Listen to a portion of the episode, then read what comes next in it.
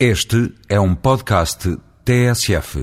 Depois do processo da licenciatura do José Sócrates, que o Ministério Público arquivou sem explicar como apareceu um certificado falso na Câmara da Covilhã e um documento rasurado na Assembleia da República, o Primeiro-Ministro deveria responder com temperança e rigor a qualquer questão ou suspeita que se levantasse sobre o seu passado e caráter.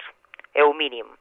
A oportunidade surgiu. Na passada semana, noticiou-se que Sócrates assinou, nos anos 80, projetos de engenharia realizados por outros técnicos, legalmente impedidos de o fazer, já que trabalhavam para uma Câmara Municipal, participando nos processos de aprovação e fiscalização.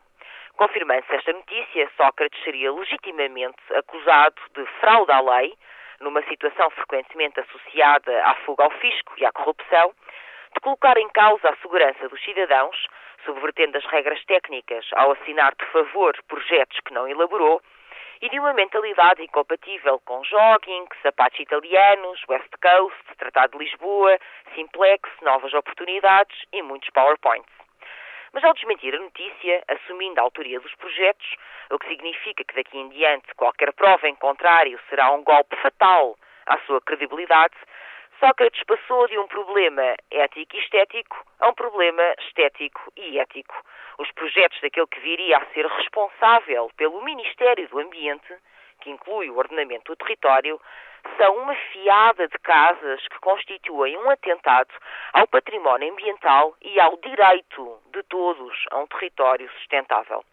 Qualquer das opções não abonava a seu favor, portanto, mas o Primeiro-Ministro conseguiu fazer pior mediante um trabalho jornalístico pertinente em qualquer Estado de Direito, cuidado, sério, com contraditório, não respondeu à maioria das questões colocadas e retorquiu que se tratava de um ataque pessoal e político.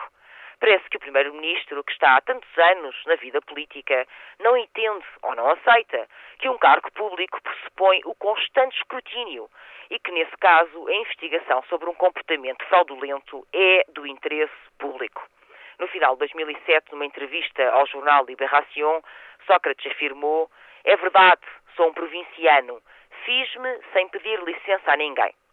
Com estas palavras, o primeiro-ministro pretendia passar a imagem do self-made man, do homem que subiu a pulso, que veio de nada. Mas a imagem que cada vez mais se cola à sua pele é que subiu não olhando a meios, galgando degraus e passando por cima de toda a folha mais do que Sócrates ter feito sem pedir licença a ninguém, no sentido de não se vergar perante as dificuldades de quem parte da base, vinga ao sentido concreto.